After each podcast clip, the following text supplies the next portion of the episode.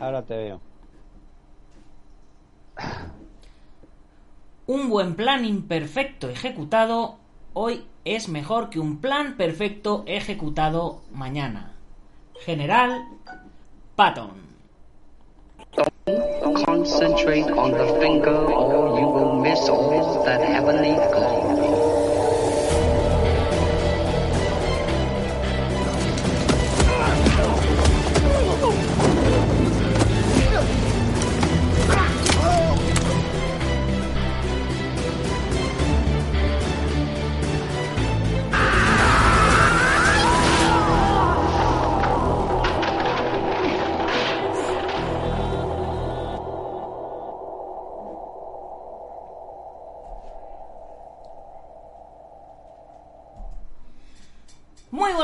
Buenas tardes o buenas noches, dependiendo de dónde nos estés viendo o oyendo. Soy Nacho Serapio, fundador de Dragon.es y te doy la bienvenida a una nueva edición de Dragon Magazine, tu programa de artes marciales y deportes de contacto. Hoy es lunes 22 de junio de 2020, primer lunes de la nueva normalidad. ¿Qué demonios será eso de la nueva normalidad? Y vamos por nuestro programa número 801. Y nuestro programa de hoy a ver a quién se lo dedico. Por un lado, a todos los españoles que ya estamos en esta, yo creo que mal llamada nueva normalidad, porque si es nueva no puede ser normal. O a los estudiantes que anualmente tal día como hoy suelen terminar el curso en España, el día 21, 22 o por ahí, cuando el viernes más cercano suele ser el momento de fin de curso, pero este año con todo esto que ha pasado no sé cómo no sé cómo lo llevan. Yo sé que yo doy clases en la escuela de actores y no voy a terminar hasta finales de julio, pero bueno, por si acaso. O a los amantes del yoga, porque ayer fue el Día Internacional del Yoga. O a los amantes de la música, que ayer fue el Día Europeo de la Música, en fin, que va por todos vosotros. Y hablando de música, hoy tenemos un invitado muy especial. Un invitado al que hace mucho tiempo que no vemos, desde por lo menos hace 48 horas porque como os pronosticaba el viernes pasado, eh, hoy continuamos entrevistando al gran maestro Mario Pons, hablando de la historia del taekwondo en España, del general Choi, de la ITF contra la VTF, en fin, como siempre digo, programa calentito. ¿Qué tal, maestro? ¿Cómo estás? Hola, ¿qué tal a todos? Buenas noches. Muy bien, ¿Qué tal? muy bien, muy bien. Uy, qué raro, qué raro se te- qué raro se ve hoy esto aquí así tan. Me falta la imagen de fondo. Ya, ya sé lo que pasa. Estas son las cosas, estas son las cosas del directo. Es que he tenido que reiniciar el ordenador antes de poder empezar la, la entrevista. Pero bueno, ¿dónde, ¿dónde nos quedamos la semana pasada? Bueno, hicimos un, un repaso a cómo, cómo introduje, o no, reintroduje más bien la, la ITF en España. Y bueno, no- nos quedamos en el sentido de que hoy tendríamos que un poco rematar la historia. Lo voy a hacer un poquito más rapidito porque, claro, si queremos tocar el tema de cómo llega el taekwondo a ser olímpico, pues es importante eh, repasar con rapidez un poco eh, la historia que hablamos muy, muy rápidamente con documentos y tal. Y luego nos metemos ya un poco más en materia, porque claro, la, la gente tiene que saber que la ITF está dividida en, en varias ramas que se llaman igual, se llaman ITF. Algo, algo parecido la pasó gente- con, con la organización de Kyokushinkai de, de Masoyama también. Sí, sí, eh, algo muy parecido y muy similar, porque Masutatsu fue, a, Oyama fue a la cuando- muerte de, de Masoyama también. Sí, cuando murió el maestro Masutatsu Oyama se crearon, su organización se llamaba International Kyokushin Organization y se dividió en tres ramas. Una, la que llevaba Matsui, que era el que realmente él deja como heredero, la otra, la que lleva a su hija actualmente, y luego ya otras, como la de Steve Farinelli, etcétera, etcétera, que, que van por ahí, bueno, y también han tenido litigios y todo en Japón por el tema este, en fin, algo muy parecido, muy parecido, muy parecido. Pero bueno, vamos a entrar en materia, que lo que nos interesa es ITF, ¿verdad? Sí. Bueno, mira, eh, me quedé. Bueno, te voy a enseñar una cosa muy importante, porque claro, hay mucha gente que, que, que, que, claro, le gustaría saber qué, qué personas eh, coreanas que introdujeron el taekwondo en España, qué personas son las que, eh, con nombres y apellidos, eh, fueron los que dejaron la, la ITF y se quedó la ITF huérfana en España, ¿no? Bueno, esto aquí te enseño, no sé si se puede ver, a ver, te lo voy a enfocar a ver si se puede ver. Esta es la, la primera carta que, que me manda el general Choi, mira la fecha, septiembre del 83, y la firma eh, su hija, firma la carta a su hija, Me Yun Choi, que era ahí, ahí está, a ver, ahí, ¿ves? A ver, A ver, si se a mueve ver, esto. a ver, Ahí, a ver. que lo puedo enfocar en la cámara. A ver, ahí. Bueno, nos, nos fiamos, Ahí. nos fiamos. Bueno, no Me- pasa. Me- Choi. Sí. Bueno, Meyun Choi era la, la secretaria en aquel entonces, la hija del general Choi. Esta es la primera carta que yo recibí el 20 de septiembre del 83. Como hablamos en el anterior programa, acuérdate que las cartas tardaban seis meses en- entre, mientras iban y venían, ¿no? Porque claro, no había internet. Bueno, en esta carta, el general Choi en el segundo párrafo eh, me pone que el taekwondo en España, él tuvo en los años 70 eh, estos alumnos que te voy a nombrar, ¿vale? El maestro Cho Yong-hon, que estaba en Madrid, el maestro Chang I-sung, que estaba en las Islas Canarias. Lo del lugar no me lo dice, pero yo sé que estaban en esos, en esos lugares. El maestro Lewonil, que estaba en Barcelona, el maestro Ron Won-sik, que estaba en Zaragoza, el maestro Hernando Pérez y Antonio Cabrejas, que estaban en Cataluña, y no me nombran más maestros. Me dice que perdió el contacto con estos maestros en el año 70 y me dice con toda posibilidad por la influencia de la World Taekwondo Federation que aquí dice que estaba soportada y apoyada por el gobierno de Corea del Sur y entonces es cuando él se vio obligado a cambiar el cuartel general de la ITF a Canadá en el 72. Entonces, estos maestros son los que en realidad él, dejó eh, aquí en España cuando él introdujo el taekwondo. Entonces, a partir de ahí es cuando ya vino toda la historia que conté la semana pasada. Vale, cuando, cuando ya vino el maestro Park Chung-tae a España a dar su primer seminario en junio del 86, él me dijo, dice, pero bueno, pero tienes en marcha una asociación española de taekwondo, porque claro, general Choi lo que quería era tener una propia entidad Mm. eh, organizada en España. Él no quería que dependiéramos de la SUSCA. Yo hablé con el maestro Raúl Gutiérrez, le dije, mire, maestro Raúl, el general Choi quiere que tengamos nuestra propia organización y bueno, el maestro Raúl Gutiérrez, como gran maestro que siempre nos dejó la puerta abierta y nos trató siempre estupendamente. Posiblemente le Entonces, tengamos el próximo jueves también de entreviste. Así que ya, ya nada, suelto ahí- la primicia ahí- aquí. Ahí Ahí- estaremos ahí está. escuchándolo y le mando desde aquí un, un grato saludo y un gran abrazo que él sabe que lo, que lo quiero y le aprecio mucho. Entonces, eh, claro, yo me puse en marcha. Yo organicé la Asociación Española, que aquí tengo el documento de la que presenté en el Ministerio Interior, ¿vale? Sellado por el Ministerio. Bueno, la fecha que de entrada fue el 23 de julio del 85. ¿Vale? Es cuando presenté la, la asociación. Vale, ¿cuál fue mi sorpresa? Nacho, que esto es muy, muy fuerte porque la única asociación por aquel entonces que estaba legalizada en el Ministerio Interior era la Asociación Española de Karate y Artes Marciales del maestro Gutiérrez. ¿Cuál fue mi sorpresa? Que el Ministerio de Interior me denegó la asociación. Bueno, ¿qué hice yo? Pues como yo en aquel entonces tenía pocos recursos, pues no podía pagarme abogados. Entonces contesté al Ministerio del Interior.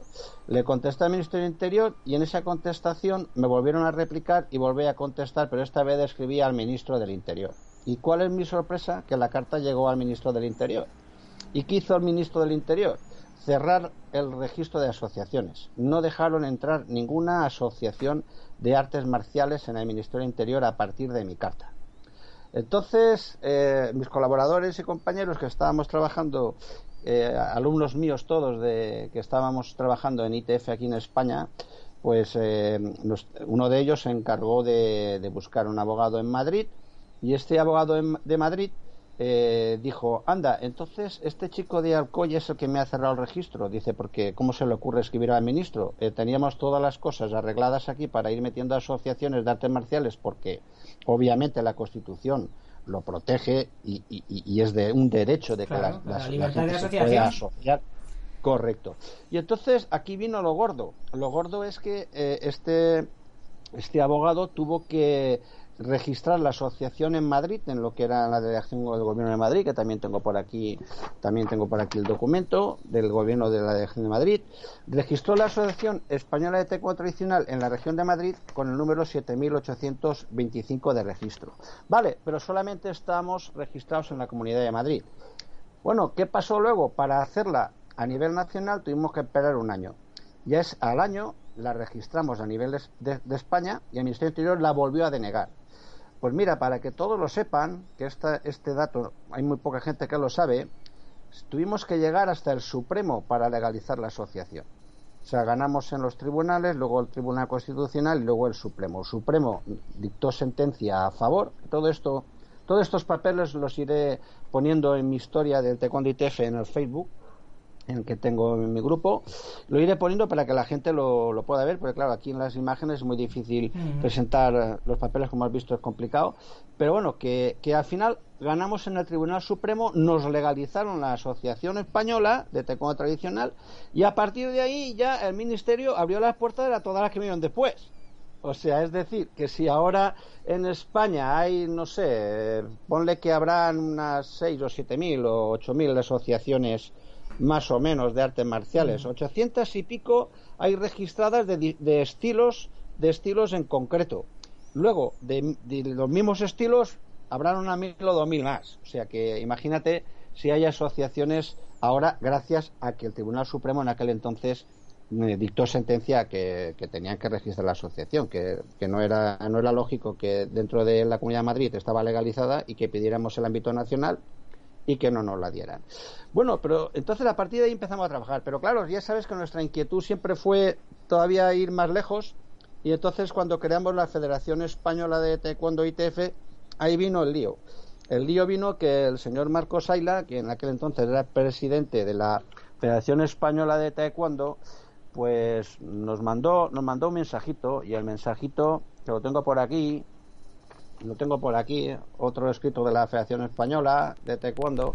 Pues bueno, eh, pues simple y llanamente era, y te lo leo, eh, nos mandaba una querella criminal, detención y prisión a los responsables de esta entidad y nos pidió 28 millones de pesetas por daños y perjuicios de los hechos que constituyen un delito y tal. Bueno, la cuestión es que nos, nos quiso, bueno, nos demandó por, la, una querella criminal. ¿Sabes?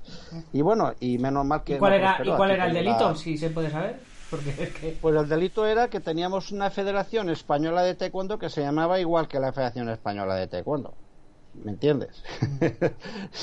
el mismo nombre. Lo que pasa es que una estaba dentro del Consejo Superior de Deportes, la Olímpica, y nosotros la teníamos registrada en el Ministerio Interior. Entonces, pues el hombre, como ya le habíamos toca un poco las pelotillas con todo lo que estábamos haciendo, ya de torneos, campeonatos, cursos por toda España, la revista Albudoca, artículos que yo escribía, los libros que yo escribí. La ITF iba subiendo, iba creciendo. Entonces él, él pues, eh, pues nada, que fue a por nosotros. Pero bueno, eh, aquí tengo la sentencia y en la sentencia, pues nada, salió. es que no llegó a hacerse el juicio. Eh, al final, el, el, fallo de, del juez instructor ponía que se encuentra legalmente inscrita como federación, siendo modalidad distinta a la, a la que practica la querellante, no incurriendo, por tanto, la querellada en delito alguno. Bueno, pues a partir de ahí ya la OW pues tuvo que un poco tragar con nosotros, ¿no? Y a partir de ahí pues ya empezamos la expansión de ITF con muchas más ganas, con mucha más ilusión. Y luego, eh, quien nos ayudó también mucho fue el presidente de la anterior federación, o sea, el expresidente de la Federación Española de Judo y Disciplina Asociada, don Luis El Salvador. Él nos ayudó muchísimo porque él tuvo el, eh, fue quien tuvo el taekwondo dentro de la Federación de Judo en tiempos del general Choi. Aquí tengo un escrito que él me remitió cuando yo hice el taekwondo tradicional, un deporte oficial en la comunidad valenciana, porque es la única comunidad en toda España que el taekwondo tradicional es un deporte oficial. No, no es un departamento de la Federación de Kickboxing, que es un deporte reconocido oficialmente con su, con su resolución de la Consellería de Deportes, que tiene cuatro páginas de resolución. Son cuatro páginas de resolución, o sea, como un deporte reconocido, ¿vale? Dentro de la Federación de, de Kickboxing, pero que hubiéramos podido estar dentro de la de Taekwondo. Lo que pasa que en aquel momento, que fue en el año 2007, el 29 de octubre de 2007, la Federación Valenciana de Taekwondo no nos quiso dentro. Entonces, por eso elegimos kickboxing. Yo era en aquel entonces vicepresidente de la Federación Valenciana de Kickboxing y qué, mejor que tener el taekwondo tradicional ITF dentro de, la federación donde yo ya tenía un cargo federativo. Bueno, pues aquí tengo la carta de don Luis Wagner Salvador que lo explica muy, muy claramente y dice para que la gente lo sepa, el don Luis Wagner Salvador me hizo este escrito, porque un, este escrito me sirvió para, para meterlo como documento oficial dentro de la Generalitat Valenciana, que pone que desde la aparición de esta modalidad deportiva, la Federación Española de Judo y Deportes Asociados estuvo afiliada al único organismo supranacional existente de dicha especialidad, la ITF International Taekwondo Federation, con sede en Pyongyang, Corea del Norte, pero que posteriormente el Consejo Superior de Deportes, dadas las circunstancias políticas de aquel momento, apoyó el cambio de afiliación a un nuevo grupo denominado World Taekwondo Federation WTF con sede en Seúl, Corea del Sur. Este escrito lo firma eh, don Luis Wagner Salvador en el día 1 de octubre del 2005. O sea que para que la gente que a lo mejor es un poco neófita y piensa que, esto era todo mentira, pues eh, no lo decía yo, lo decía quien era presidente de la Federación Española de Judo, que en aquel entonces tenía el taekwondo como deporte asociado y era una de las personas que más sabía de todo este asunto. Y así fue un poco así, a, grosso modo, lo que era lo que fue la parte política de, cómo introducimos la ITF y de cómo nos pusimos a trabajar. Ahora a partir de ahí ya vamos a, las partes que tú ya me quieras preguntar o los oyentes. Vamos a hacer una, una, eso, voy a leer a los oyentes. Juan Murillo, buenas noches, buenas tardes. Uzuluna, un saludo. Fernando García, hola Nacho y Mario, hablando de Hapkido, ¿has conocido al maestro Jihan Jae en caso afirmativo? ¿Cuál fue tu impresión de él? Daniel Ramírez, pues mira, buenas eh, noches. Eh, no lo he conocido personalmente. Xavi, hello, buenas noches maestros. Fernando nos vuelve a, comentar lo que cuenta Mario sobre la legalización de tu asociación de taekwondo en España. Parece una historia de ciencia ficción. Martín García, buenas noches, un placer escucharos. Hombre, Martín. Y luego te pregunta Fernando si los libros que escribiste, eh, eh, los libros que has escrito en tu época de colaborador con la revista El Budoka, que se fueron todos con Alas, con la, con la editorial Alas. Sí, sí, sí. Aquí los tengo. Mira, eh, este fue, este fue el primero, este fue el primero, ¿vale? Que el primero, si te fijas, Juan Antonio Samaranch me lo metió en lo que es el Museo Olímpico para referencia pública. Y luego o sea que está en la biblioteca de allí de, Comité Olímpico. Y luego el de los tools también este fue también lo hice en la editorial Alas. Y también el Juan Antonio Samaranch en Gloria Esté expresidente del Comité Olímpico también me metió el libro en como referencia pública en la biblioteca cuando estuve hace año y medio en Lausanne en Suiza fuimos al Museo Olímpico porque tenía ilusión de, ver mi libro cogiéndolo en la misma biblioteca. Pues qué casualidad que fuimos el único día que cerraba el, ah. museo. o sea que no lo pude, no lo pude ver en, en, persona. Y al día siguiente ya nos regresábamos para acá, entonces no tuvimos tiempo. Pero bueno, allí están, en la biblioteca Museo Olímpico. Ah, vamos a ver, son dos eh, libritos, no es un no es un libro como los que como la enciclopedia que hizo General Choi con sus 15 tomos y sus son dos libros, dos manuales, más bien dos manuales. El de los tools tenía la segunda parte hecha, tenía las fotos hechas para la segunda parte, pero bueno, por falta de tiempo se quedó por editar y bueno, aquí tengo lo que es un boceto que más o menos así se quedó, lo que tenía que haber sido el tercero. Pero bueno, eh, ahora si lo tengo que hacer ahora tengo que hacer las fotos de nuevo. Mm. Porque las fotos que tengo hechas de antiguamente, pues estoy con pelo y bigote. Entonces, lo, tengo que, tendría que hacer otra vez el trabajo de nuevo. Pero bueno, con mis alumnos y que mi gente estamos ya empezando a, hacer cositas. No digo que no se vuelva a editar y en la editorial Alas, porque el hijo de don José Salas, eh, el director de la revista Budoka, me tiene la puerta abierta para cuando quiera editarlo. O sea que no, que tengo ahí, lo tengo ahí. Es un proyecto que, que, va, va, va, a tener luz. A ver, eso sí, no me digáis cuándo, que, voy muy liado y tengo mucho trabajo. Vale. Pues venga, preguntas. Vamos directamente. El, el, podcast de hoy le hemos, le hemos titulado Tradición contra Olimpismo. ¿Qué, ¿Qué opinas realmente del taekwondo olímpico, del estilo de taekwondo que se hace? Eh, evidentemente te gusta más em, eh, o sea te gusta más el taekwondo tradicional pero eh, solo se diferencian los en los tools y los punches el resto del entrenamiento es igual ¿Qué se, ¿en qué se diferencian? Bueno, vamos a ver. Estos son puntos muy importantes a tener en cuenta y piensa, piensa en lo que te voy a decir ahora. Mira, eh, el taekwondo de la WTF, cuando el general Choi se fue de Corea, el taekwondo de la WTF continuó con el mismo sistema de taekwondo que el de ITF. O sea, con las mismas formas, los tools eventualmente se llamaban Jones, Chonchi, Dangun, Dosan, Bonjio, Yurok, en fin, hasta las 24 formas. Continuaron con ese sistema igual. Es decir, eh, para examinarse de cinturón negro en la WTF en aquel entonces teníamos que hacer esas formas, o sea, las formas tradicionales. O sea, continuó siendo igual, el taekwondo igual que el que hacíamos. Lo que pasa que eh, la WTF cuando ya eh, terminó y formó el Cookie One, entonces ahí reunió antiguos alumnos dirigidos por ha Par Jaeman, que actualmente vive, todavía vive, es décimo dan de WTF, que fue quien fue presidente del Cookie One, y Par Jaeman fue quien diseñó, uno de los maestros que diseñó las nuevas técnicas, porque Corea del Sur lo que quería era que el estilo que se practicaba como taekwondo no fuera el estilo del general Choi, porque hay que recordar que aunque el general Choi era presidente de la ITF y hacía el sistema, su sistema era Changhon, pero habían otros como Modu Kwan, Jido Kwan o Chundo Kwan, cada estilo tenía sus formas. Lo que pasa que el general Choi, a ser el presidente de la Federación International Taekwondo Federation, al ser presidente, él impuso sus formas y todo el mundo practicaba sus formas. Claro, cuando se creó la WTF en, en Corea del Sur, lo que Corea del Sur no quería saber nada del general Choi, ni de su estilo menos. Y entonces es ahí cuando se crean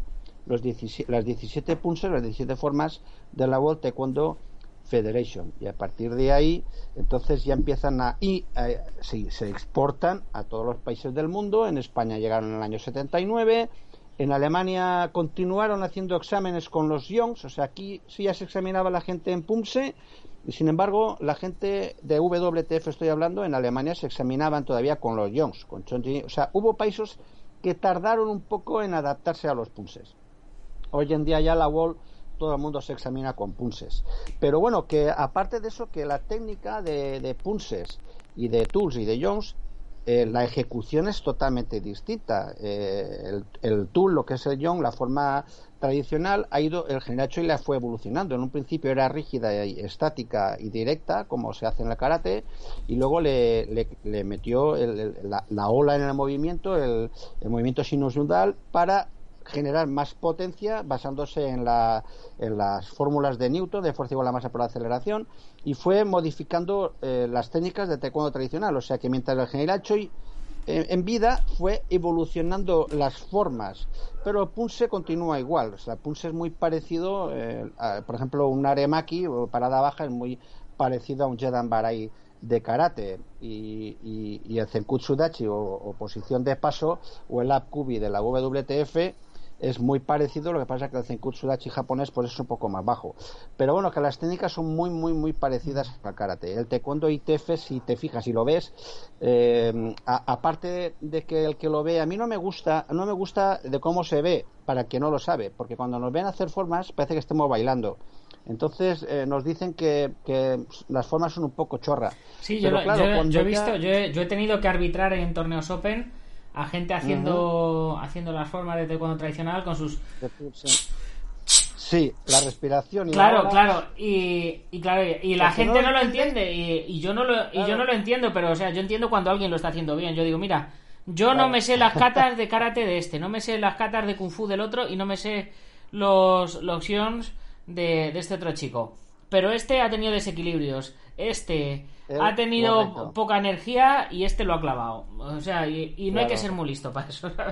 Porque hay mucha gente que, dice que, cómo se pueden arbitrar diferentes modalidades si no las conoces. Dice, porque, porque tienes experiencia en artes marciales y, sabes quién lo hace bien y quién lo hace mal. Que una patada, una patada al pecho duele igual, te la den en chino, en coreano que, que en japonés. Claro. O sea, la, técnica bien ejecutada da igual el estilo quien lo para que lo que, sea. Eh, por ejemplo, un Yokogeri japonés o Yopchagin coreano, quien hace bien una patada lateral y clava la patada y pone bien el talón, la pierna y la estira y con altura y con y con belleza estética, está claro que la técnica también hecha, la haga quien la haga, eso es así. Lo que pasa es que, claro, la ejecución del taekwondo tradicional, si no te lo explican, eh, in situ, ¿no? Te dicen el por qué, el que lo ve de fuera no lo entiende. Entonces, lo mismo pasa con el eh, jiu-jitsu brasileño, por ejemplo.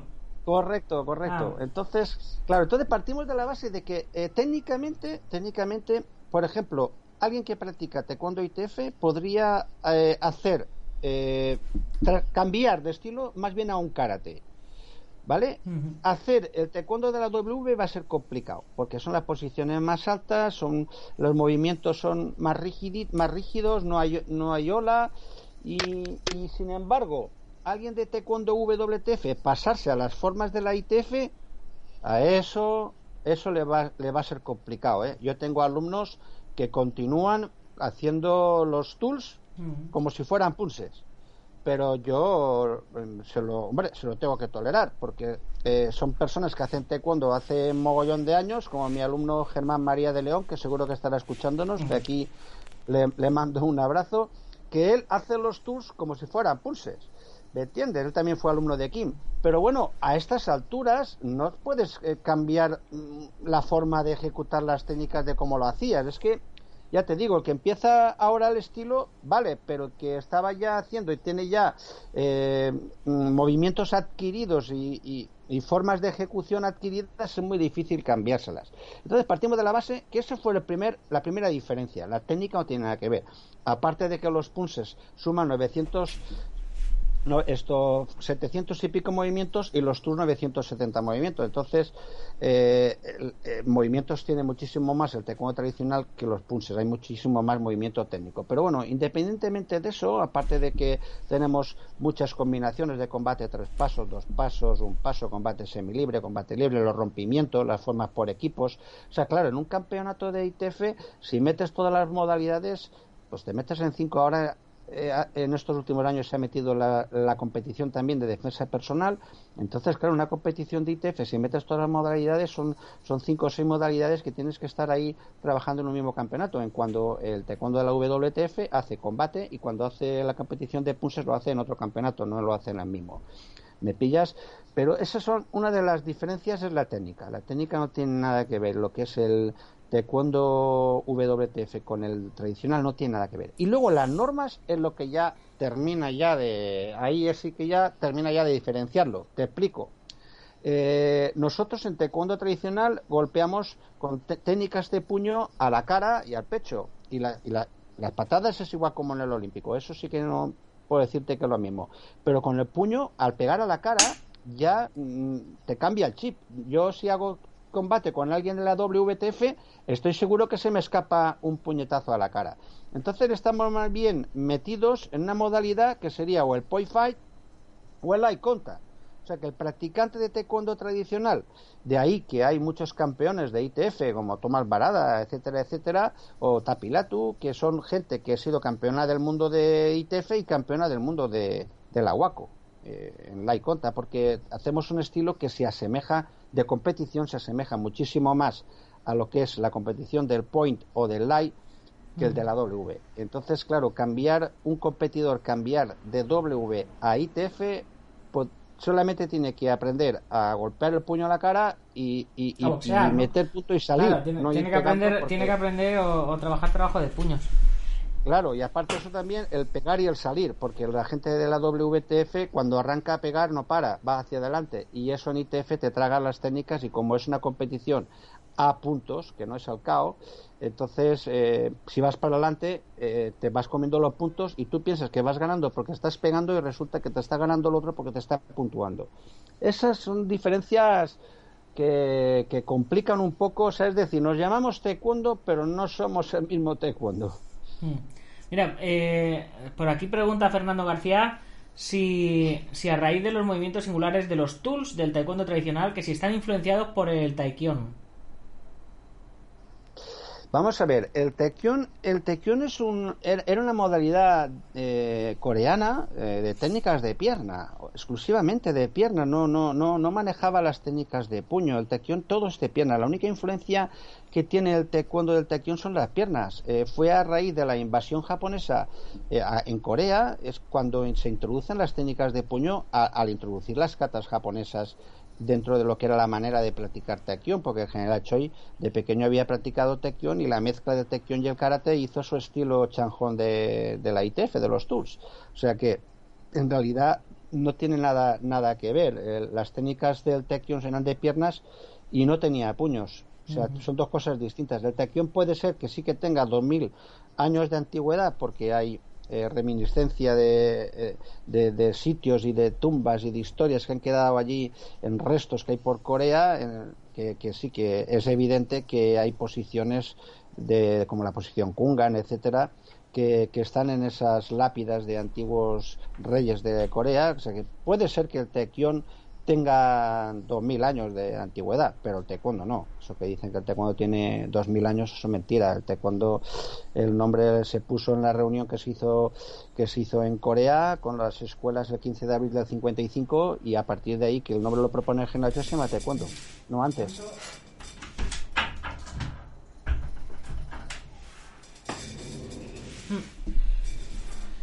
Y eh, y del sistema de combate del taekwondo olímpico, ¿qué, eh, ¿qué, opinas del olimpismo? Eh, ¿Tienes ese, ese resquemor de que si no hubiera habido ese, ese problema con las dos Coreas, hoy día lo que tú estuvieras haciendo fuera olímpico, tus alumnos hubieran podido ir a las Olimpiadas, hace años tú incluso de, más jovencito o algo?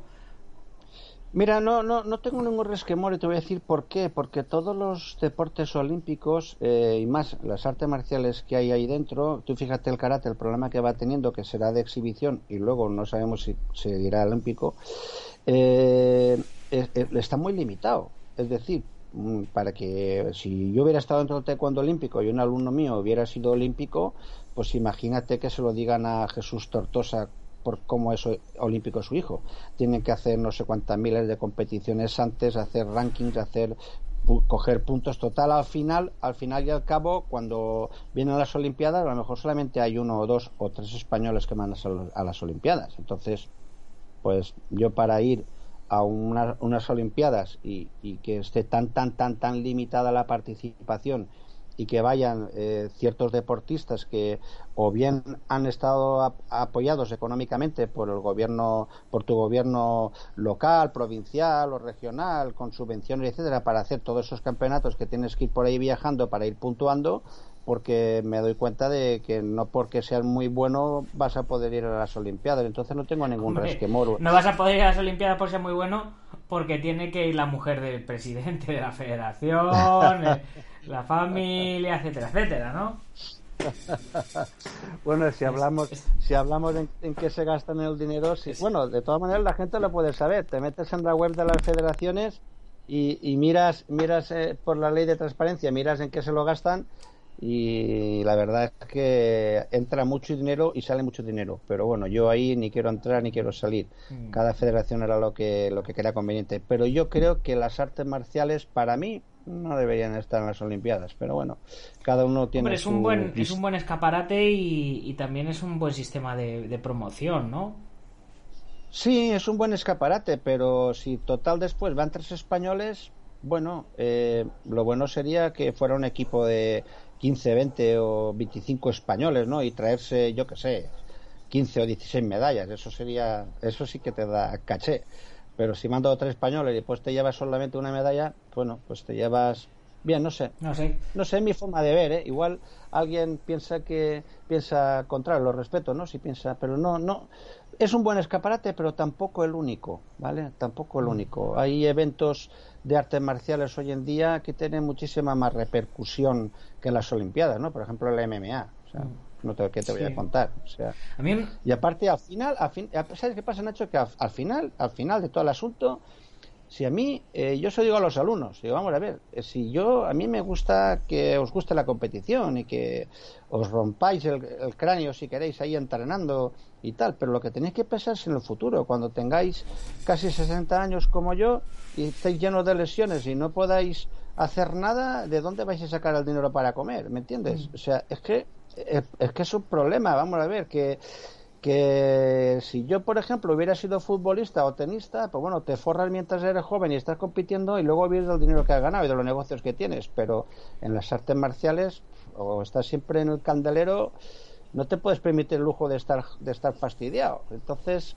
aunque seas olímpico, ¿cuántos olímpicos habrán por ahí que nadie se acuerda de ellos y estarán eh, comiendo porque les están ayudando? ¿Me entiendes? Sí, sí. Eh, Para que eso no, no sale en televisión, pero eh, seguro que los hay. Yo te, yo eh, te iba a preguntar a ti, pero cu- cuando hemos estado hablando acerca del combate, pero yo también quería, yo quería aprovechar y dar mi opinión acerca del, del sistema de combate que, que el reglamento olímpico o la normativa de competición, los petos electrónicos y todas estas cosas han ido haciendo cada vez un sistema de combate de, de taekwondo cada vez más descafeinado, más descafeinado y, y cada vez más feo. O sea, hay, hay vídeos de taekwondo WTF de hace 15 o 20 años que la- las peleas eran mucho más brutales, más espectaculares y, y bueno, eran, eran auténticos atletas. Hoy, hoy día para ver una patada chula tienes que estar filtrando y viendo y viendo y viendo hasta ver si hacen algo.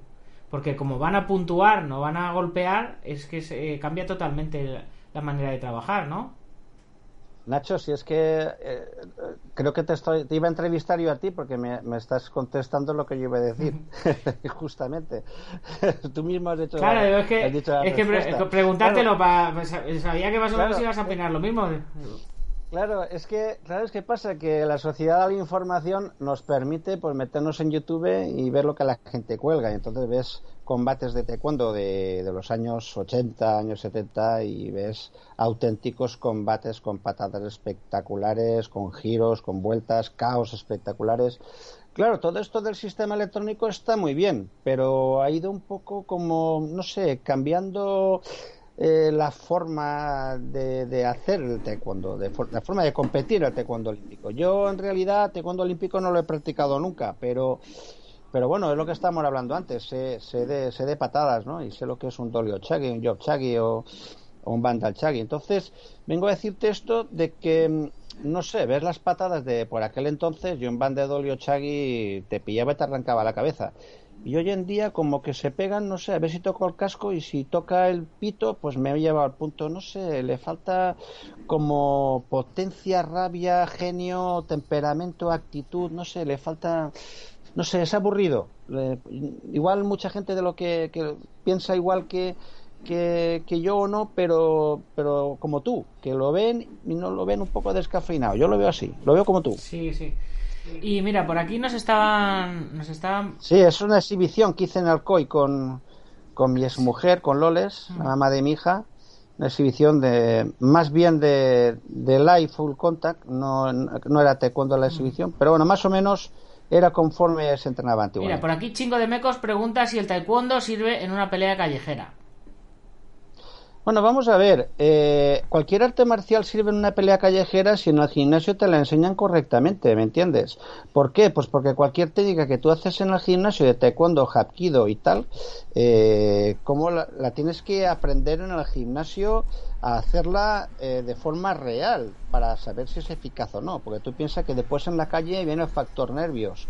Te pones nervioso y de todo lo que sabes se te nubla la vista y, y- y- no sabes por dónde vas y te dan una leche y, no- y- de todo lo que has practicado no te sirve de nada. Vengo a decirte que de estos los que más saben son los que han estado en la puerta de una discoteca. Los que han estado en la puerta de una discoteca son los que más saben. Eh, yo tengo varios alumnos que han estado, como Oscar Alijo, que ha estado muchos años en, puertas de discoteca, y se han tenido, como Rafa de Besa también, de Benidorm, y han tenido que estar en una puerta y han tenido que poner en marcha el taekwondo que saben en, en la calle y a ver si es efectivo. Y bueno, eh, es efectivo cuando ya lo has, lo has hecho varias veces en la calle. La primera es un poco difícil. Pero cuando ya lo pones en marcha y lo practicas, ya en práctica, entonces ya entonces sí que es efectivo porque ya sabes qué técnicas más concretas tienes que, que golpear y hacer para que sea efectivo en la calle. No todas las técnicas son efectivas en la calle. Piensa que vamos en pantalones, zapatos y no vamos, y no vamos con ropa cómoda. Claro. Mira, Pero sí, sí, todas las artes marciales son efectivas en la calle siempre y cuando en el gimnasio se practique como se tiene que practicar para que sea eficaz. Fernando García López pregunta, siempre he tenido una curiosidad sobre el Tang Sodo, arte marcial originario de Corea o creado durante la invasión de Japón a Corea. Creado en la invasión de Japón a Corea, porque el Tang Sodo lo, lo, lo formó el gran maestro Wang Ki, fundador del Modu Quan. Luego lo cambió a nombre de Tansodo cuando se peleó con el general Choi porque Mo, eh, Modu Quan fue uno de los estilos que no entró en, no entró en la unión de las escuelas. El gran maestro Wang Ki eh, quiso hacer su estilo por su cuenta y luego lo del Modu Quan lo denominó Tansodo. Tansodo quiere decir mano vacía, la traducción del coreano a, o sea, del japonés a coreano y, y viceversa, quiere decir mano vacía que karate quiere decir mano vacía. El Tansodo en realidad es un karate hecho japonés. Y las katas son muy parecidas, incluso algunas tienen hasta el mismo nombre, como la Empai o, o Empi, por ejemplo. Pero es karate. Karate hecho en Corea. Sí, sí. Germán Ramírez, eh, grande tú, que nos dice que somos grandes. Aitor Carrión, también de depende del enfoque del, del, en que el maestro dé a, a, tus entrenamientos y tal, pues evidentemente. En, en temas de, de graduaciones y de cosas de estas, eh, ¿cómo, ¿cómo funciona? Bueno, oh, eh, quería. Porque se, creo entender que en el taekwondo eh, sacarse el cinturón negro se tarda menos que en bastantes otras artes marciales. No sé si en el ITF o en el WTF o. Me sonaba así, que en dos tres años la gente se lo sacaba. Aparte de los coreanos que se lo sacaron en, en, seis, en meses, que es bueno, hay, hay, hay una, una, clave, una clave, bueno, yo te puedo hablar lo que es por la ITF, ¿no? El, por lo que es la ITF y está escrita en la enciclopedia general Choi, va, va por, por meses, pero en realidad lo que se valora son las horas de trabajo. O sea, no es lo mismo entrenar una hora al día que tres horas a la semana, ¿me entiendes? O sea, entrenar cinco horas a la semana que tres horas. Entonces, en los programas que hay escritos del general Choi, contando esas horas, si tú trabajas eh, no sé, pues ponle 3, 4 horas a la semana, en tres años puedes llegar a cinturón negro. Después viene la otra, que como todo lo tradicional tiene su filosofía, el general Choi cuando te veía con el cinturón te decía, ¿usted desde cuándo es cinturón negro? No, yo desde hace X, X años. Y dice, ¿y quién es su instructor? Fulanito de tal. El instructor no sabe que tienes que estar un año y medio para ser segundo dan y luego si eres segundo tienes que estar dos años para ser tercer dan. Dice, bueno, supongo que lo sabe. Dice, ¿por qué no te ha examinado? Dice, pues no lo sé. Dice, pues dile a tu, a tu instructor que es un mal instructor, porque el buen instructor tiene que saber enseñar a sus alumnos en el tiempo que, que está establecido en lo que yo he escrito. Pues era un poco marketing, ¿vale? Mm. El taekwondo ITF está un poco basado en el trabajo de las horas, tú enseñas el programa y en el tiempo que tú enseñas el programa, si lo enseñas bien, tienes que examinarte. Entonces sí que es verdad que en el taekwondo, tanto el olímpico como en el tradicional, eh, sacarse cinturones, eh, es, el tiempo es un poquito más corto que posiblemente hablando de un estilo de karate, por ejemplo. Eso sí que es verdad, porque yo sé de amigos que tengo en el karate Kyokushinkai, que tengo muchos, y, y, para llegar a séptimo octavo dan todavía están con mi edad en ese grado ¿me entiendes? Uh -huh. o sea yo pero yo soy yo soy partidario yo soy partidario de que en el taekwondo habría que recortar un poco o alargar el tiempo el tiempo de de, de, de, pase de grado y que incluso yo sería el primero que me quitaría algún dan también. O sea que vengo a decirte que que el taekwondo en el tema de los grados va un poco a la ligera, eso sí que es verdad. Y me sabe mal por los que a lo mejor se sientan ofendidos, porque a lo mejor alguno dirá, ya me está a mí metiendo por medio también, ¿no? O al otro, o el otro, o el otro. Pero es que en realidad es así. Eh, yo te puedo decir una cosa, mira, eh, creo, creo que no conozco a nadie, bueno, sí, a una persona de todas las que conozco, o dos, de todos los que conozco, que haya suspendido un cinturón de taekwondo ITF. Todo se prueba. Eso es imposible. Cuando uno se examina, si no lo hace bien, tiene que suspender, ¿no? Uh -huh. Digo yo. Sí, sí. Es, es, una de las cosas que nuestra organización ITAF estamos intentando implantar. Uh -huh. O sea, darle un poquito más de seriedad al tema de graduaciones. Ahora estamos metidos totalmente en el programa de grados con el Sabún Paco Torres, que, que está metiéndole mano al tema de la, del tema del programa de grados para que sea un programa de grados como toca, bien hecho y bien establecido, porque en el Taekwondo ITF el programa de grados siempre está un poco, poco débil. De, de, de ITAF te quería yo preguntar ahora. Eh, ¿Qué pasó con, con la ITF, o qué, cuál ha sido el, el, camino de la ITF en España? Porque me imagino que aparte de ti habrá habido más, más gente que ha tratado de luchar sí. por ahí y por qué fundaste ITAF y qué tiene y, y, qué posición tiene a nivel mundial con respecto a las otras ITFs que existen. Mira, nos vamos a remontar a la historia, ¿vale? La, historia, la primera ITF que se divide, o sea, la primera rama que se hace, eh, fue la del hijo del general Choi Hong-hee, ¿vale? Se llama Gran Maestro Choi Hung-hwa. El hijo del general Choi en el Congreso, eh, estamos hablando, creo que era por el 2000, creo, 2000-2001. El general Choi murió el 15 de junio del 2002, pues un año, un año antes, más o menos, de su muerte. De, de su muerte, el, el hijo del general Choi eh, se peleó con su padre y como él en el anterior congreso de Rimini se dijo se dijo que el presidente de la ITF sería durante dos años más el general Choi y luego los otros cuatro, porque en la ITF era cada seis años, luego los otros cuatro siguientes ya le sucedería eh, su hijo, el hijo del general, y continuaría ya la ITF con el general Choi retirado. Pero es que el hijo del general Choi eso lo hizo antes. O sea, se peleó con su padre y quiso ser presidente, empezó a tomar todas sus, eh, como si dijéramos, su, su, su, prepotencia, me sabe mal decirlo así, o su arrogancia, y dijo que nada, que aquí el presidente soy yo, que mi padre ya está mayor y que la ITF está en Canadá y que yo soy el, yo soy el presidente. ¿Y qué hace su padre? Pues su padre, el general Choi, lo echa de la ITF. Bueno, lo echa, pero ya hay una, una rama ya. Ahí vemos a Jae Won Kim, el, introductor de taekwondo ITF en España, hablando con el gran maestro de Quijá. Esto fue esto fue en Alcoy, en un curso que yo traje gran maestro de Quijá y aquí estoy yo. Estamos, estamos recibiéndolo. El, maestro Jae Won Kim era, era muy amigo del gran maestro de Quijá. Y vino, pues vino, vino obviamente a saludar a un antiguo amigo y aparte de que Jae Won Kim en Gloria esté, pues fue el pionero del taekwondo en España.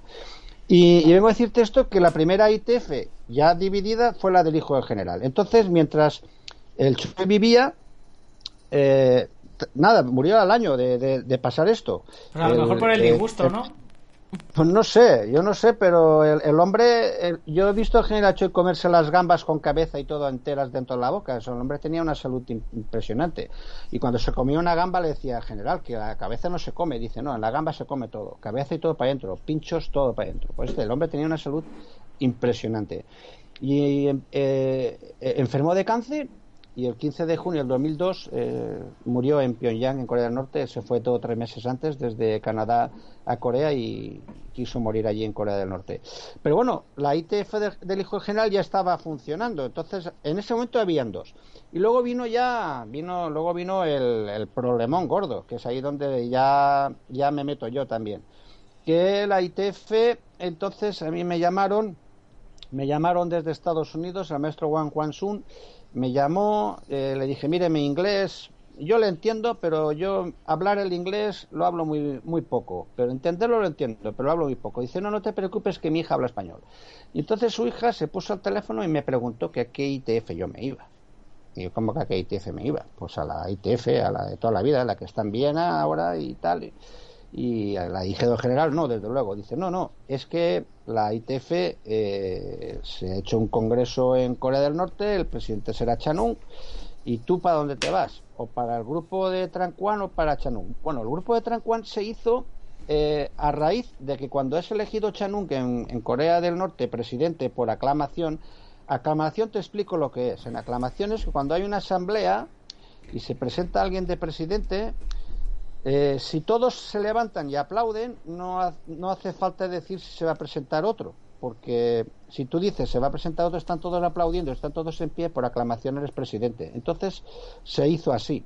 Y entonces fue elegido Chanung, presidente de la ITF en Corea del Norte, y hubo un grupo, un grupo eh, capitaneado por el maestro Tan Trien Kwan, en Gloria este hombre, y que no estuvo de acuerdo en esa decisión. Y dijo que la ITF tenía que ser más democrática, que tenía que elegirse el presidente más democráticamente, y cogieron a que era el antiguo secretario de la ITF allí en Viena, el gran maestro Thomas McCallum, y el, maestro, el gran maestro Thomas McCallum eh, se fue de la sede de la ITF a su casa, que él vivía en Viena, y allí formaron la oficina de la tercera ITF que se formó. Y allí empezaron a mover otra ITF en, en, la cual pues ellos decían que era la, la, original y la de verdad, porque se iba a elegir todo democráticamente como tenía que ser. Y hubo, hubo un momento, un momento por aquel entonces, que los campeonatos de Europa y del mundo, las dos ITFs más importantes, la dirijo el general Choi, digo la, la del gran maestro Tran Tren Kwan y la de Chanun del norcoreano, se hacían la misma fecha. Es decir, que el mismo fin de semana. O ibas a uno o ibas a otro, ¿no? O ibas a uno o ibas al otro. Entonces yo eh, cogí unos alumnos míos eh, que estaban clasificados y a unos los mandé a un europeo y a los otros los mandé al otro. Entonces estuvieron en los dos europeos diferentes, en las dos ramas más importantes y más fuertes de las ITF. Y cuando vinieron les dije, oye, ¿has visto a gran maestro Requijá? ¿O has visto a gran maestro Park Chung-soo? ¿O has visto a, a, no sé, maestro tal? Y entonces ellos me dijeron, el que estuvo en un lado me dijo, mira, aquí no había ningún coreano. Y el otro, en otro lado, me dijeron, y aquí estaban todos los coreanos. Entonces yo dije, esto está claro que aquí algo gordo ha pasado. Y claro, cuando yo hablé con el maestro Wang Kwan-sung de Estados Unidos con su hija, la hija fue la que me explicó todo cómo se había sucedido. Y resulta que todos los alumnos directos del general Choi coreanos, en su lecho de muerte, el general Choi escribió una lista de 20 nombres, que esos 20 nombres eh, estaba a punto de morirse, iba dictando los nombres de cada delegado de cada país que le era leal a él para continuar la ITF con, la con el señor Chan Un. Chan Un es, es o era miembro del Comité Olímpico Internacional y se pensaba general Choi que por tener ahí a un presidente que era miembro del Comité Olímpico Internacional iba a meter a su ITF en el olimpismo, algo que es imposible y luego te diré el porqué y el porqué de ITAF. Porque eh, es imposible de acuerdo a las normas internacionales del Comité Olímpico y del GAIS. Es imposible meter un deporte que se llame igual ya a uno que ya está dentro. ¿Vale? Porque la WTF el 3 de, de agosto de 1990 fue reconocido en Moscú como deporte olímpico. A partir de ahí, taekwondo es olímpico. Ya no puede haber otro taekwondo olímpico ahí.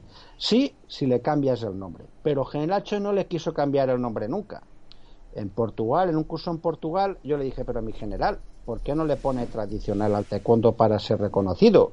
Como por ejemplo el tenis, tenis mesa, hockey, hockey hierba, hockey hielo. Hay diferentes deportes que se llaman igual, pero son diferentes. ¿Por qué no le pone tradicional? Madre mía, la que le dije. Casi me mata. Me dijo, pero ¿cómo te atreves a decirme tú eso? Dice que yo soy el fundador y el padre del taekwondo. Que cambien el nombre a los otros, no yo. Y entonces yo le dije, mi general, es que usted tiene razón, pero la política no funciona de esa manera. O sea, el taekwondo ya está reconocido, usted ha perdido la guerra. Si usted quiere ser olímpico, tiene que cambiarle el nombre, le tiene que poner un adjetivo. Y en este caso tradicional, ¿por qué? Pues porque es más antiguo que el otro. Y me dice, mira, te lo voy a tolerar porque me lo dices tú. Pero eso me lo dice otra persona y lo he hecho de la ITF. Así me lo dijo, ¿eh? Así me lo dijo. Y entonces, claro, eh, aquí estaban funcionando las dos ITFs. Yo le propuse, yo me, me, quedé en la rama de Chanunk, obviamente, porque en la lista de esos 20 nombres estaba mi nombre, como en España Mario Pons estaba, y además lo sé, porque cuando traje al gran maestro Park Jung-soo aquí al COI y al gran maestro Rekija, al maestro, al maestro lo conocía, que está en Inglaterra, y al maestro Park Chung-soo de Canadá, él personalmente lo conocía, pero nunca había tenido una estrechez. Cuando lo traje aquí al curso, al COI, el gran maestro Park Chung-soo me dijo, dice, mira, yo estuve en el hecho de muerte del general Choi, y siempre me he preguntado que quién coño eras tú, porque es que estabas en esa lista, no te conocía. El general Choi dijo, España, Mario Pons. Y entonces, claro, eh, quería conocerte. De ahí que el noveno Dan, el noveno Dan me lo otorgó el gran maestro Park Jung-soo. Fue él quien me lo propuso, ya tenía el tiempo para ser noveno Dan y me dijo, mira, yo soy alumno directo del general Choi, tengo el noveno Dan directamente del general Choi y cuando yo ya no esté aquí, eh, al, te lo tiene que dar un discípulo para seguir el linaje. Entonces, si yo quiero otorgarte el noveno Dan porque ya tienes el tiempo, tienes suficiente trayectoria dentro del taekwondo, has hecho mucho por el taekwondo ITF y, y tengo el noveno Dan por él. Porque, y él lo tiene directamente del general Choi, obviamente. Hay muchos novenos danes ahora en el mundo, de todas las ITFs, pero bueno, eh, todos no vienen directamente otorgado. Eh, el general Choi solamente, solamente dio cinco novenos danes y hay un par de novenos danes que están un poco dudosos por las fechas, pero son cinco que oficialmente él en vida él en vida, fue, ahí está mi exmujer, la madre de mi hija, en el curso de Portugal. Eh, eh, o sea, como noveno dan oficialmente otorgado por un discípulo del general Choi. No hay, no hay tantos, no hay tantos, ¿vale? Eh, entonces vengo a decirte que yo le propuse a Chanung, pues claro, yo le dije al maestro americano cuando me llamó coreano, dije, mira, yo me voy con la ITF Chanung, porque si el general Choi ha decidido irse a morirse a Corea y ser enterrado allí y que sea Chanung el presidente, es porque eran los deseos del general Choi. Y yo los de General Choi para mí son órdenes. Y esa es la lealtad. La lealtad y la fidelidad en las artes marciales es esa, no es otra. Seguir a tu maestro o a tus maestros con lealtad de esa manera. Si no, el hombre no se hubiera ido ahí ni a, ni a morirse ni a que le entierren. Se hubiera quedado en Canadá, eso es así de claro. Entonces yo me fui con la ITF de, de Chanu, de, Corea del Norte, y le propuse. Yo le propuse a, a, a Chanu, le dije, mire, yo, en la Generalitat Valenciana, en, la Comunidad Valenciana, el taekwondo tradicional lo he reconocido después de 23 años de lucha para reconocer esto como un deporte oficial en la Comunidad Valenciana. Y le he puesto tradicional y al final lo he conseguido. Le enseñé los documentos y le dije, ¿por qué la ITF no cambia el nombre y le pone tradicional? Pues no había manera. Me decían que sí, que era muy buena idea, que tenía la razón, porque fíjate que el GAIS es que ni les escucha. Y encima están divididos. Mm. Si para entrar en el GAIS tiene que haber solamente una federación. No pueden haber dos. Y en este caso hay tres. Y las tres se llaman igual y las tres son International Taekwondo Federation. En cuando en el GAIS, la primera norma es que un deporte no se puede llamar como otro de los que ya están reconocidos. Y las siglas de la federación tampoco.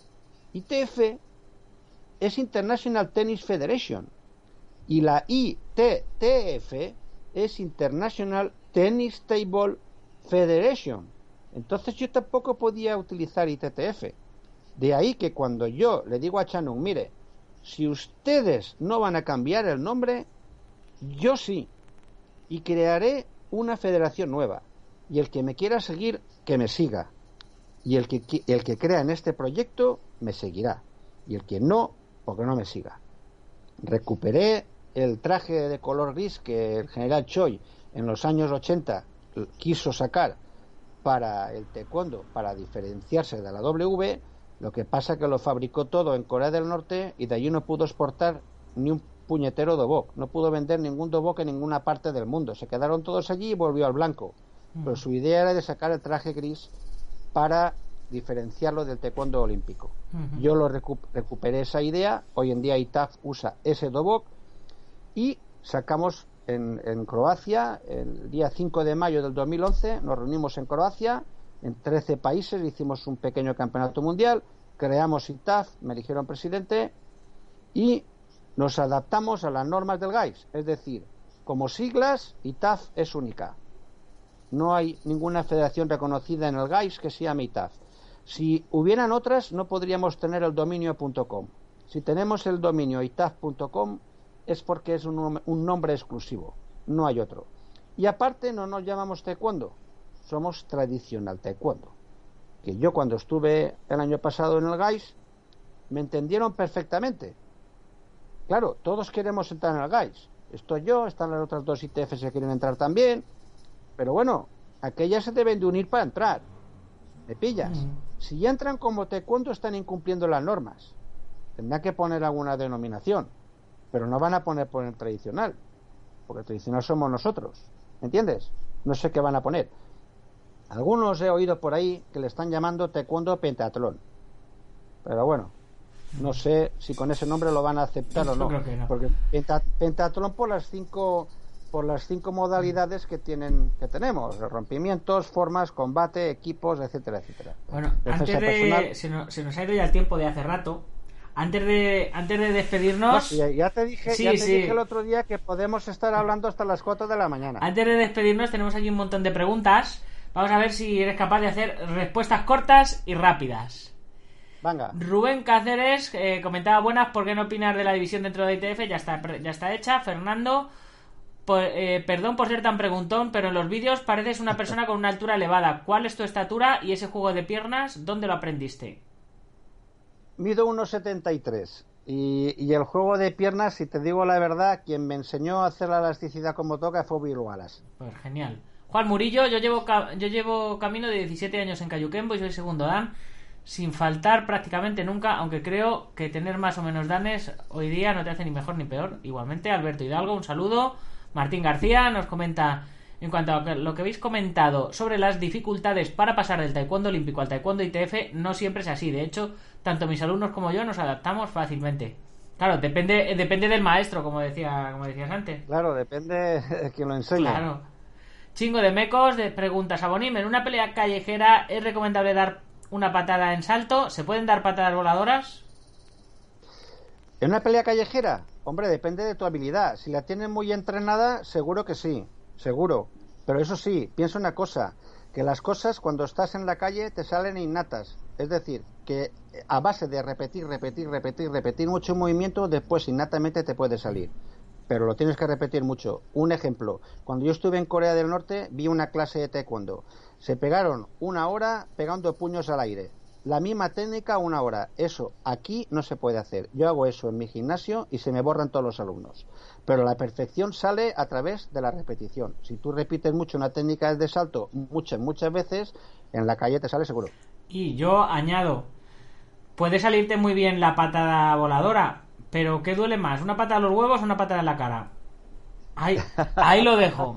En la calle. Ahí Ahí lo, dejo. Sí, sí, sí. Lo importante es dar una técnica en la cual te evites una pelea. Mm. Y para eso tienes que ser muy certero. Si tú en la calle sabes dónde tienes que dar para que el otro no se levante, se acabó la pelea. Aitor Carrión comenta, en la filosofía del karate hay que saber disfrutar del camino y daba igual los cinturones. De hecho, antes no se usaban cinturones y lo importante eran las enseñanzas que uno adquiría.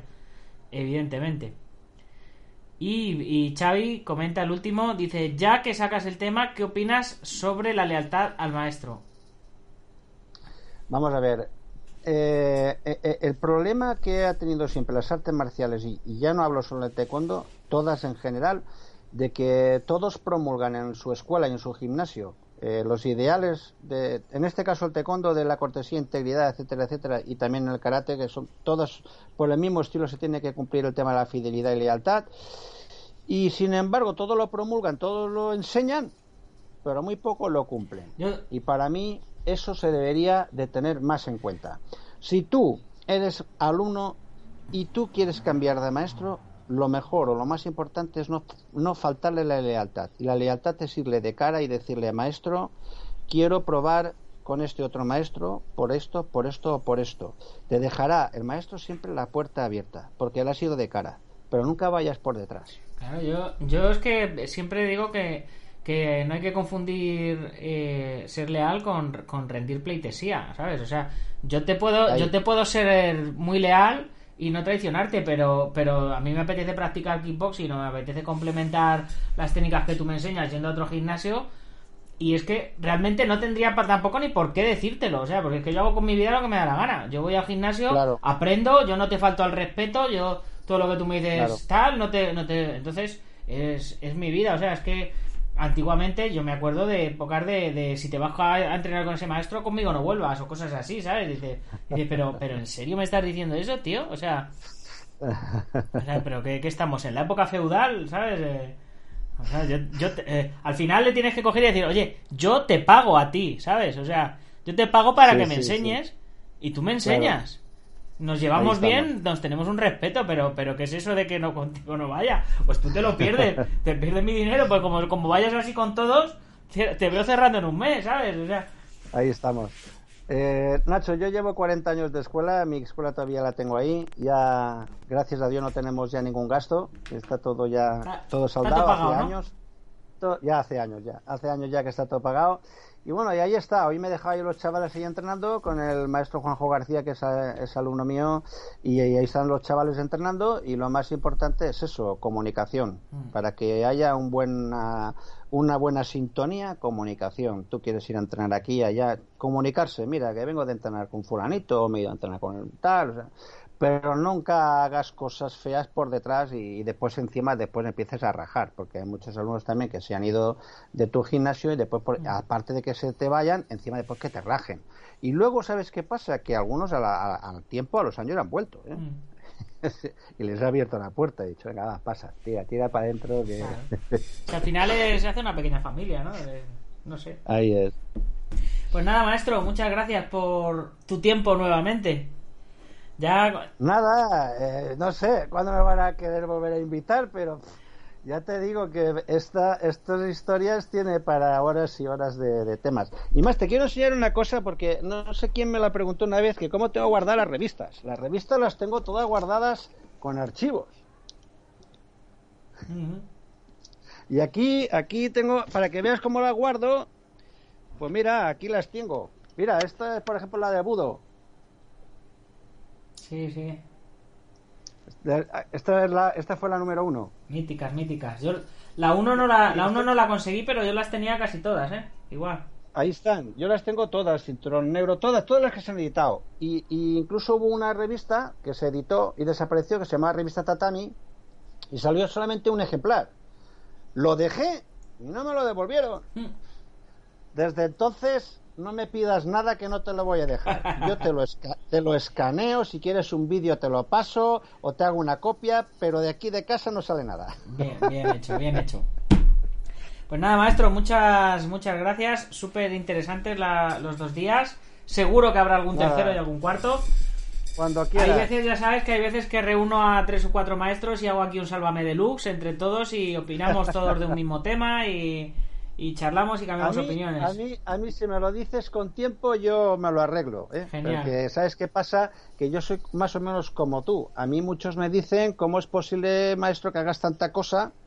Pues porque estoy todo el día metido en esto. Entonces voy muy liado. Eh, llevar las clases, la federación, los artículos que escribo, preparación de las fotos y historias que estoy haciendo. En fin, que que voy de cabeza, ¿eh? Luego la familia también, que tengo que cuidar de mi familia. Tengo a mi madre mayor y a mi hermano delicado, entonces también tengo que también tengo que cuidar de ellos, en fin, voy muy muy muy muy liado, muy liado, pero a mí me lo dices con tiempo y no hay ningún problema. Genial. Pues nada, muchas gracias, maestro. Vuelvo a repetir. Y a vosotros, chicos, por estar ahí. Y como siempre es de bien, de bien nacidos ser agradecidos, pues me toca mencionar a los patrocinadores. IPM, International Martial Union del maestro Martín García, que le hemos tenido aquí en el chat. Gimnasio Buenqui Doyo de mi compis Sihan Marín, eh, Antonio Delicado de la Mitos Internacional Coso Río Kempo, Joaquín Valera de Jamillo Japquido con sede en Valencia y Castellón, David Armendariz de Taz Academy, guamay.net, que estaba hablando hoy también con Ricardo Gres para traerle al programa, eh, Alberto Hidalgo, que estaba también por aquí por el chat, suscribiros a sus dos canales que tiene, ya sabéis, en YouTube y Ubentex, plataforma número uno de gestión integral de torneos y de gimnasios. Si habéis conseguido sobrevivir a la pandemia y queréis digitalizar vuestro negocio, poneros en contacto conmigo, que yo os, os moveré, os pondré en contacto con los que llevan la plataforma de My Studio, que está guay, que, que ya os digo, lo mejor para... lo tiene todo para llevar los gimnasios, cosa de americanos, ya sabéis. En fin, que mañana posiblemente tengamos a al maestro Darío de Defensa Personal Policial. Eh, posiblemente porque no me, no me lo ha terminado de confirmar. Estaba viendo si era capaz de instalar el Skype. Así que eh, lo, dicho, chicos. Mañana programa súper interesante. Si no, tengo guardadas un montón de noticias para el programa de mañana. Así que ya sabéis, si os ha gustado el programa, compartirlo con vuestros amigos. Y si no, con vuestros enemigos, pero compartirlo, suscribiros, que aquí tenéis la, la barrita, hay que llegar a los 2000 suscribiros y darle a like y activar la campanita y todas esas mierdas que se dicen en estos casos. Mañana más y mejor. Gámbaro.